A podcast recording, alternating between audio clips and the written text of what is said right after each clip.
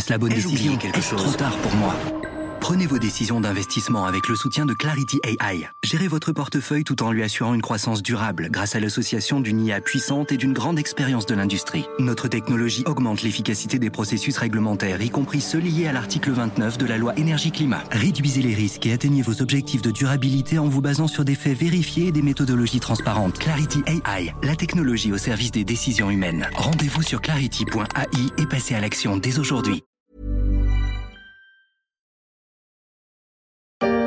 Et puis le baril de Brent eh a dépassé le cap des 100 dollars, un niveau inédit depuis 2014. Le pétrole à 100 dollars le baril peu de temps après l'invasion de l'Ukraine par la Russie. Les marchés énergétiques n'ont pas mis longtemps à s'emballer après cette agression de la part d'un des principaux pays producteurs de pétrole et de gaz dans le monde. Et ce n'est pas fini a prévenu Emmanuel Macron dans son allocution télévisée le 2 mars. Notre croissance, aujourd'hui au plus haut, sera immanquablement affectée. Le renchérissement du prix du pétrole, du gaz, des matières premières a et aura des conséquences sur notre pouvoir d'achat. Demain, le prix du plein d'essence, le montant de la facture de chauffage, le coût de certains produits risquent de s'alourdir encore.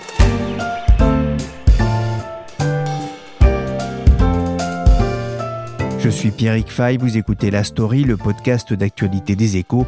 Chaque jour, la rédaction se mobilise pour analyser et décrypter l'actualité d'un monde en plein bouleversement. Aujourd'hui, on va s'interroger sur les implications sur le secteur énergétique d'un conflit qui va durer. Les nouvelles ne sont pas bonnes, euh, puisque le relevé que vous mentionnez correspondait à un prix du baril, donc vendredi dernier, à 99 dollars. Ça veut dire que depuis ces relevés, le prix du baril a augmenté de 10%, de 10 dollars par, euh, par baril. Euh, ça veut dire qu'il y a de très fortes chances, un risque on va dire, que les prix à la pompe augmentent en proportion, c'est-à-dire de quelques centimes par litre encore euh, cette semaine, alors qu'on était déjà dans des plus hauts historiques. Olivier Gantois est le président de l'UFIP, l'Union des industriels du pétrole en France. Les prix à la pompe n'ont pas fini d'augmenter. Ils dépassent de plus en plus souvent les 2 euros le litre et en une semaine, les prix à la pompe ont même grimpé de 14 centimes en moyenne. C'est une des conséquences de la guerre en Ukraine. Mais il n'y a pas que l'essence qui augmente.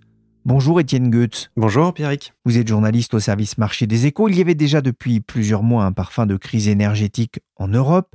Avec la guerre menée par la Russie en Ukraine, il n'y a plus de limite Sky is the limit, euh, Pierrick, en ce moment, et euh, c'est sur tous les produits énergétiques. Tous les matins, ou presque, j'arrive euh, au journal, je regarde euh, les cours et il y a un nouveau record, une fois sur le charbon, une fois sur le gaz, une fois sur le pétrole. Ça monte tous les jours, toujours un peu plus, avec des mouvements de prix qui sont euh, extraordinaires, qui n'ont jamais été vus dans l'histoire des matières premières. Je vais vous donner des ordres de grandeur, mais peut-être qu'au moment où je vais le dire, ou au moment où vous les entendrez, ce sera complètement différent. Alors le charbon, aujourd'hui, c'est 450 dollars la tonne. C'est plus 200% depuis le début de l'année.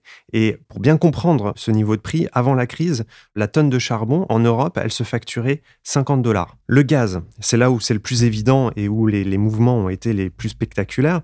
Le gaz TTF livré aux Pays-Bas, c'est le contrat de référence pour nous, c'est celui qui détermine le prix du gaz en Europe et qui détermine aussi le prix de, l'électricité. C'est aussi 200% de plus depuis le, début de l'année.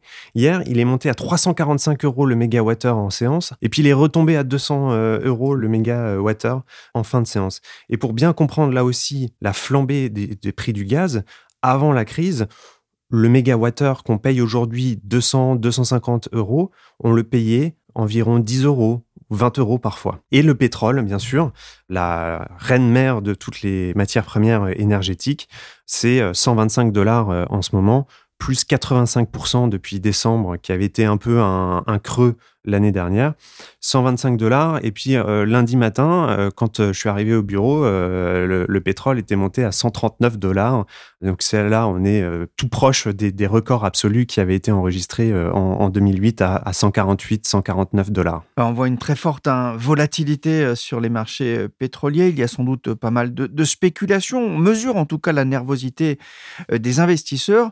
Pourtant, les, premières sanctions contre la Russie ont opportunément évité euh, les secteurs pétroliers et gaziers, pour l'instant en tout cas, pour essayer euh, de limiter l'impact euh, sur les économies des pays occidentaux. Mais cette question, elle n'est plus taboue aujourd'hui? Non, puisque les États-Unis y réfléchissent très concrètement. Ils se demandent s'ils vont pas instaurer un embargo sur tous les hydrocarbures russes qui interdirait de fait toute importation de pétrole ou de gaz russe sur le sol américain. Ça concerne essentiellement le pétrole, hein, parce que le, gaz russe pour l'acheminer aux États-Unis, c'est très compliqué. Et puis, il le, ferait euh, sans que les Européens soient obligés d'avoir le, même embargo. Donc, cette question euh, qui était taboue euh, ne l'est plus. Et en fait, ça a tout changé. Et c'est pour ça que les, les marchés sont très, très nerveux en ce moment. Mais en réalité, ils avaient déjà anticipé que euh, cette question euh, viendrait sur la table des, euh, des dirigeants occidentaux, parce que la Maison-Blanche avait écarté cette option jusqu'à maintenant, en se disant ça va avoir un impact trop fort sur les consommateurs. Mais comme tout le monde anticipait un possible embargo sur les hydrocarbures russes, bah en fait, il y avait déjà un impact sur les prix à la pompe euh, aux, États-Unis. Donc maintenant, ils se disent bon, bah, le mal est fait. Pour les consommateurs, euh, c'est trop tard. Donc autant avoir un, vrai embargo et faire très mal euh, à Poutine. Et alors que les États-Unis et le Royaume-Uni devaient annoncer ce mardi soir l'interdiction de l'importation du pétrole russe, l'Europe se montre plus réticente, notamment concernant le gaz. L'Allemagne, notamment, la ministre allemande des Affaires Annalena Baerbock s'y est opposée. Ça ne sert à rien si dans trois semaines on découvre que nous n'avons plus que quelques jours d'électricité en Allemagne et qu'il faut donc revenir sur ces sanctions. Nous sommes prêts à payer un prix économique très très élevé, a-t-elle ajouté. Mais si demain, en Allemagne ou en Europe, les lumières s'éteignent, ça ne va pas arrêter les chars. Alors quoi qu'il en soit, euh, l'idée euh, s'est déjà bien ancrée dans les esprits ce qu'on constate, Étienne, c'est que les acheteurs se sont déjà détournés du pétrole russe. On peut dire qu'il y a des espèces d'autosanctions de la part des acheteurs et dans les faits, dans la pratique, effectivement, il y a un, petit embargo. Alors pourquoi? Parce que euh, le négoce de matières premières, c'est-à-dire euh, l'achat, la revente, la transformation et le transport de matières premières, ça nécessite énormément d'argent. Euh, il faut aller prendre des crédits, ouvrir des lignes de crédit, avoir une lettre de crédit pour pouvoir acheter une cargaison, la transporter puis euh, la revendre euh, in fine. Et les établissements qui euh, fournissent cet argent, ce sont des banques et les banques sont extrêmement sensibles au sujet de la Russie et des sanctions. Et quand bien même les sanctions ne visent pas directement les hydrocarbures russes, les banques veulent à tout prix réduire leur exposition à la Russie et au secteur, se disant que c'est des actifs qui deviennent radioactifs et donc il faut à, tout prix limiter l'exposition euh, au cas où euh, un jour il y aurait euh, un vrai embargo. Et c'est pour ça qu'il y a des ventes de pétrole qui ne trouvent pas acheteurs, où euh, d'habitude il y avait 100 acheteurs et puis il n'y en a plus que 30, et malgré des rabais euh, records sur certains euh, produits pétroliers notamment. Donc les banques ne veulent plus prêter d'argent pour pouvoir faire du négoce de matières premières et euh, l'ensemble des acteurs financiers se débarrassent euh, vraiment euh, tout ce qu'ils peuvent des actifs liés de près ou de loin à la, Russie. C'est notamment le cas du fonds souverain norvégien qui a vendu pour 2,5 milliards d'actifs liés à la Russie. Donc c'est toutes les actions dans Lukoil, Gazprom et des banques russes. Aishel qui a d'ailleurs annoncé mardi son intention de se retirer du pétrole et du gaz russe graduellement pour s'aligner avec les nouvelles directives du gouvernement britannique. Il va déjà arrêter tous ses achats au comptant sur le marché euh, du pétrole brut russe. Le Britannique était l'un des rares groupes pétroliers à s'y être risqué la semaine dernière en achetant 100 000 tonnes de brut, ce qui avait suscité la colère du gouvernement ukrainien. Il y a un acteur important sur les marchés pétroliers, c'est la Chine, que fait-elle? C'est assez ambigu. officiellement, elle a réaffirmé son soutien et son amitié euh, à la Russie et elle continue d'acheter euh, des, produits euh, russes, mais le pouvoir central a quand même dit aux banques d'État, écoutez, limitez votre exposition à la Russie, évitez de donner des lettres de crédit pour pouvoir acheter des matières premières russes. C'est très ambigu, c'est très compliqué parce que les matières premières se traitent en dollars. Et euh, le dollar, il y a une juridiction. Euh, les États-Unis partent du principe que dès lors que on utilise le dollar, la juridiction euh, s'impose à, ces acteurs. Donc la Chine et les banques chinoises ont peur qu'un jour il y ait des sanctions telles que la justice américaine vienne leur tomber sur le dos. Donc Elle demande, la Chine, le pouvoir, demande aux banques de réduire leur exposition aussi aux produits russes. Les prix du pétrole sont proches de leur record absolu de juillet 2008. Ça, c'était au moment de la crise financière des subprimes.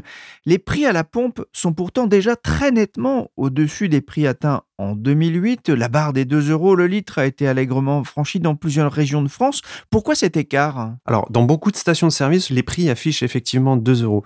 Mais en moyenne, on l'a su euh, lundi après-midi, le prix moyen à la pompe, c'est euh, plutôt 1,88 euros le litre d'essence et de gazole. Et ça, c'est une grande première. C'est pour la première fois, le gazole est aussi cher que l'essence. Alors pourquoi est-ce que l'essence est aujourd'hui, euh, les carburants en général, sont plus chers qu'en 2008 alors que le pétrole était beaucoup plus cher euh, à cette époque-là? Alors, il y a un effet de taxe incontestable. C'est-à-dire que depuis 2008, euh, les, les, taxes environnementales sur les carburants ont, énormément augmenté, notamment entre 2015 et 2018, jusqu'à la crise des Gilets jaunes en France. Et c'est ce qui explique l'essentiel de la hausse euh, des prix du carburant par rapport à, 2008. Mais pas que. Il y a aussi peut-être un, effet change. En 2008, l'euro était beaucoup plus fort qu'aujourd'hui par rapport au dollar. Et comme on achète le pétrole en, dollars, ben aujourd'hui, on a un peu moins de pétrole pour le même nombre d'euros. Ce qui peut expliquer que aujourd'hui les, prix des carburants sont un peu plus élevés. Il y a peut-être aussi des, effets sur les marges de raffinage, mais elles sont extrêmement faibles. Les marges de distribution, elles sont aussi extrêmement faibles parce qu'il y a une très forte concurrence en France, euh, notamment dans le secteur de la grande distribution. Est-ce qu'on va vers un choc pétrolier? Votre réponse est oui ce matin? Oui, je vois pas comment on va pouvoir l'éviter dans le marché actuel qui était déjà extrêmement euh, tendu avec euh, des stocks de pétrole très bas, une demande très forte et maintenant le deuxième plus grand producteur au monde qui va vraisemblablement baisser ses exportations dans une dizaine de jours. On entend ici les pronostics d'Alexandre Hanlauer, spécialiste du pétrole, interrogé par BFM TV, la promesse d'un choc pétrolier. Alors s'il fait encore un peu froid aujourd'hui, les températures devraient commencer quand même bientôt à remonter. C'est peut-être la seule bonne nouvelle pour les prix du, gaz et du pétrole, Étienne? Surtout pour le gaz, hein, parce que le, le gaz est essentiellement, euh, en, tout cas en France, euh, utilisé pour se chauffer. Donc euh, si il fait plus chaud, ben, on utilisera, on allumera moins le chauffage et on consommera moins de gaz et ça devrait un peu détendre les prix du gaz. Pour le pétrole, c'est moins évident parce que le pétrole est une matière première qu'on utilise beaucoup pour le transport. Donc euh, la question, c'est de savoir est-ce qu'on va rouler euh, autant qu'avant ou, moins qu'avant? Et là, les pronostics aussi, euh, ça va de 150 à 200 dollars en passant par 180. En fait, pour que le pétrole s'arrête de progresser, il faut que le marché se rééquilibre. Ça passe soit par l'offre, soit par la demande. Du côté de l'offre, on voit pas bien comment on peut augmenter l'offre actuellement, puisque on n'aura plus les barils russes. L'OPEP a du mal à produire euh, davantage et à tenir ses engagements de hausse de production. Et le secteur américain euh, du pétrole de schiste a aussi du mal euh, économiquement à forer de nouveaux puits et à extraire davantage de pétrole. Donc le rééquilibrage du marché va passer par la demande. Et la grande question, c'est de savoir à quel moment on va avoir ce qu'on appelle une destruction de la demande, à quel moment le prix va être tellement insupportable pour les consommateurs qui vont commencer à moins rouler, à moins utiliser de pétrole. Et euh, selon les estimations que j'ai lues, c'est autour de 180 euh, dollars le baril ce qu'on a observé euh, dans l'histoire. Alors, le dernier pic, c'était en 2008 à 150 dollars le baril. Là, on a commencé à observer une baisse de la consommation de pétrole. Depuis, on s'est un peu enrichi, donc ce niveau est forcément un peu plus élevé. Merci Étienne. La menace d'un embargo qui semble en tout cas inquiéter la Russie, le ministre en charge de l'énergie a averti les Occidentaux face aux conséquences catastrophiques, dit-il, pour les consommateurs en cas d'embargo, avec des prix qui pourraient atteindre plus de 300 dollars pour un baril. La Russie qui menace aussi de couper les livraisons de gaz via le gazoduc Nord Stream 1. Les prix du pétrole s'emballent et on ne voit pas pour l'instant ce qui pourrait inverser la tendance. La Russie a dépassé en 2020 l'Arabie saoudite comme deuxième producteur mondial de pétrole. Le pays pèse sur le marché mondial de l'or noir, mais que font les autres pays producteurs et notamment ceux de l'OPEP Peuvent-ils freiner la flambée du pétrole en augmentant leur production? Le 2 mars s'est tenue une réunion de l'OPEP+, qui regroupe 23 pays exportateurs de brut, dont la Russie. L'organisation a décidé de ne rien faire en maintenant sa stratégie de hausse progressive de sa production. On pourrait presque dire que cela n'avait rien d'étonnant et que le verre était dans le fruit. L'OPEP euh, déteste toujours, en règle générale, réagir dans l'urgence. Vincent Collen est journaliste aux échos. Il suit le secteur pétrolier. Il préfère attendre, dans ce genre de grosse crise, de connaître les effets au moins à moyen terme avant de réagir. Dans le cas euh, présent, la décision est compliquée par le fait que la Russie fait partie de l'alliance. La Russie ne fait pas partie de l'OPEP, mais elle fait partie de l'OPEP plus euh, depuis 2016. Euh, C'est un grand allié de l'Arabie saoudite, mais aussi des Émirats arabes unis. Donc évidemment, le fait que la Russie soit dans le jeu complique une décision en tout cas à court terme. La prochaine réunion euh, de l'OPEP et de la Russie est programmée pour le 31 mars. On verra s'ils euh, réagissent euh, de façon plus vigoureuse à ce moment-là. la Russie, c'est le deuxième producteur mondial, en tout cas ça l'était avant la guerre en Ukraine, derrière les États-Unis. Justement, Vincent, que vont faire et que peuvent faire les États-Unis face à cette attitude peut-être un peu ambivalente des pays producteurs et notamment des pays du Golfe? Les États-Unis peuvent toujours faire pression sur les pays du Golfe dont certains sont leurs euh, grands alliés euh, stratégiques militaires dans la région. Euh, évidemment, on pense à l'Arabie saoudite aux Émirats. C'est souvent le cas du temps de Donald Trump. Donald Trump euh, intervenait euh, régulièrement, euh, même pendant les réunions de l'OPEP, il envoyait des tweets pour faire pression sur les pays producteurs. La situation est un petit peu différente avec Joe Biden. Joe Biden et Mohamed Ben Salman n'ont pas des relations au beau fixe, peut-on dire en tout cas moins bonne qu'avec Trump. Et euh, sans doute que euh, Mohamed Ben Salman veut aussi euh, montrer à Joe Biden qu'il est un allié indispensable et, donc ne pas réagir tout de suite à la pression. Reste à savoir hein, si les pays de l'OPEP ont la capacité d'augmenter rapidement leur production de pétrole après plusieurs années de réduction des investissements dans le secteur pétrolier.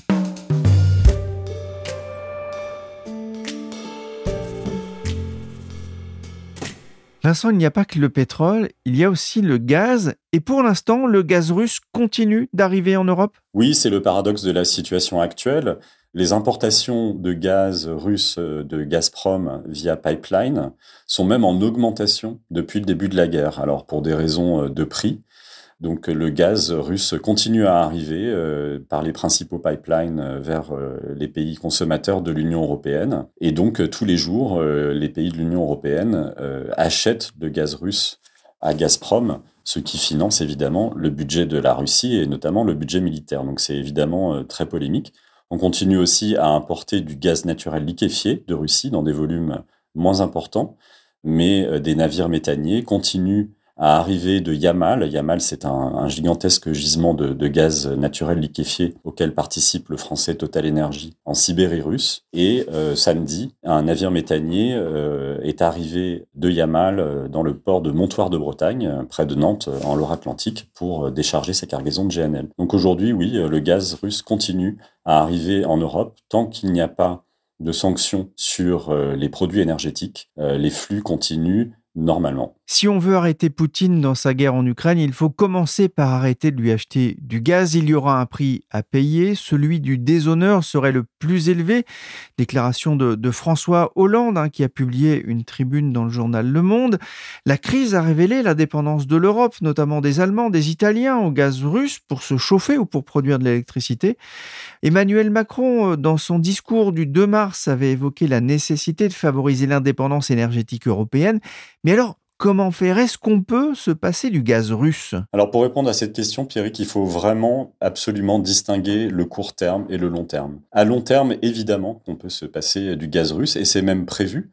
Le Green Deal européen, tous les objectifs climatiques de la France et de l'Union européenne prévoient qu'on se passe presque totalement du gaz fossile et donc euh, du gaz russe à l'horizon de 2050. Il serait remplacé par euh, l'électrification euh, des usages, par du gaz euh, vert, du biométhane, ou encore par de l'hydrogène. Donc ça, c'est le long terme. Mais la question qu'on se pose aujourd'hui, dans le contexte de guerre actuelle, c'est est-ce qu'on peut se passer du gaz russe à court terme, c'est-à-dire cette année, l'hiver prochain? Et là, la réponse est totalement différente.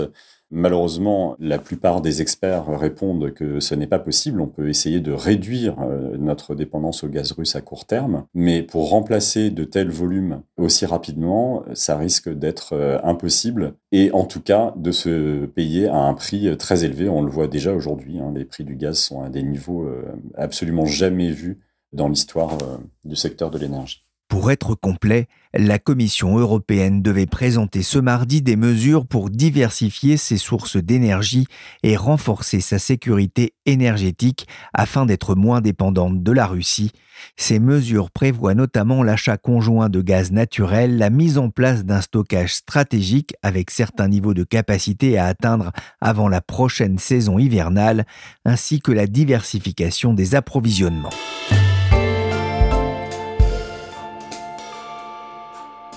Notre agriculture, notre industrie, nombre de secteurs économiques souffrent et vont souffrir, soit parce qu'ils dépendent des importations de matières premières venues de Russie ou d'Ukraine, soit parce qu'ils exportent vers ces pays. Emmanuel Macron a rappelé il y a une semaine que la guerre en Ukraine allait coûter cher à l'agresseur, les dirigeants russes, seuls responsables de l'attaque. Mais elle aura aussi un prix à payer pour les Français et pas seulement à la pompe les entreprises sont aussi en première ligne. Bonjour Enric Morera. Bonjour Pierrick Fay. Vous êtes journaliste au service entreprise des échos. Quels sont les secteurs les plus sensibles à la flambée des prix de l'énergie et des autres matières premières? Mais il y a des secteurs comme l'aluminium, le ciment, l'agriculture, pour les engrais par exemple, ou, encore la chimie, mais aussi les verriers ou encore les, métallurgistes, euh, tous ceux que l'on appelle des énergo-intensifs, c'est-à-dire des entreprises très gourmandes en gaz et en électricité qui sont très sensibles à cette nouvelle flambée des prix de l'énergie. Et pour cause, quelle que soit sa source, elle constitue une bonne partie de leur coût de revient. En s'envolant, le, le, prix du gaz qui entraîne avec lui celui de l'électricité affecte fortement la compétitivité des entreprises européennes, car il s'agit avant tout d'une flambée des prix du gaz en Europe due au conflit en Ukraine.